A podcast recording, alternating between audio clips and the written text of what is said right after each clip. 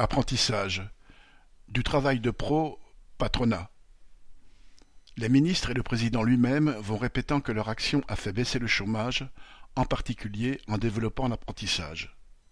La Cour des comptes, organisme officiel s'il en est, a publié le 15 juin un rapport éloquent à ce propos.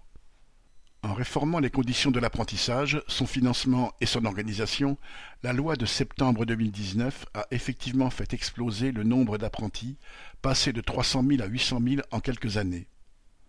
Mais il y a fallu un doublement des aides de l'État, jusqu'à plus de 11 milliards d'euros l'an passé. Le gouvernement a même prolongé en mai l'aide spécifique versée aux entreprises embauchant des apprentis partant de Covid. Sur les 800 000 apprentis recensés aujourd'hui, 150 000 seulement sont des adolescents qui passent leur CAP en travaillant chez un patron où ils apprennent leur métier. Près de 100 000, en revanche, sont des adultes, détenteurs d'un diplôme de niveau Bac plus 5, le plus souvent dans le tertiaire, et qui travaillent pour améliorer encore leur qualification.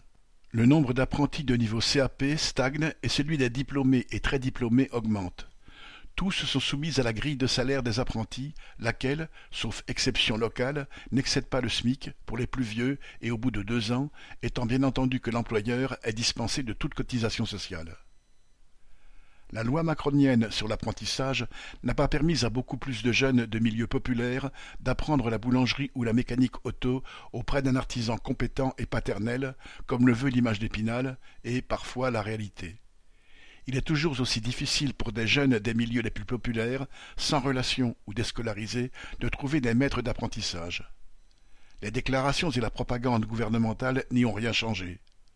Cette loi a en revanche fourni aux grandes entreprises des travailleurs diplômés, compétents, acceptant d'être sous-payés en attendant une hypothétique embauche.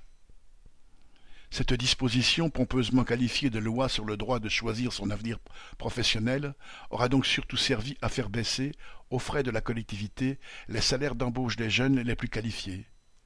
Elle a donc contribué, comme tant d'autres mesures, à réduire la part de la richesse produite qui revient aux travailleurs. Quant à la résorption statistique du chômage, c'est une autre histoire, et on pourrait plus justement la qualifier de hausse de la précarité. En matière de services rendus au patronat, Macron et son équipe ne sont pas des apprentis. Paul Gallois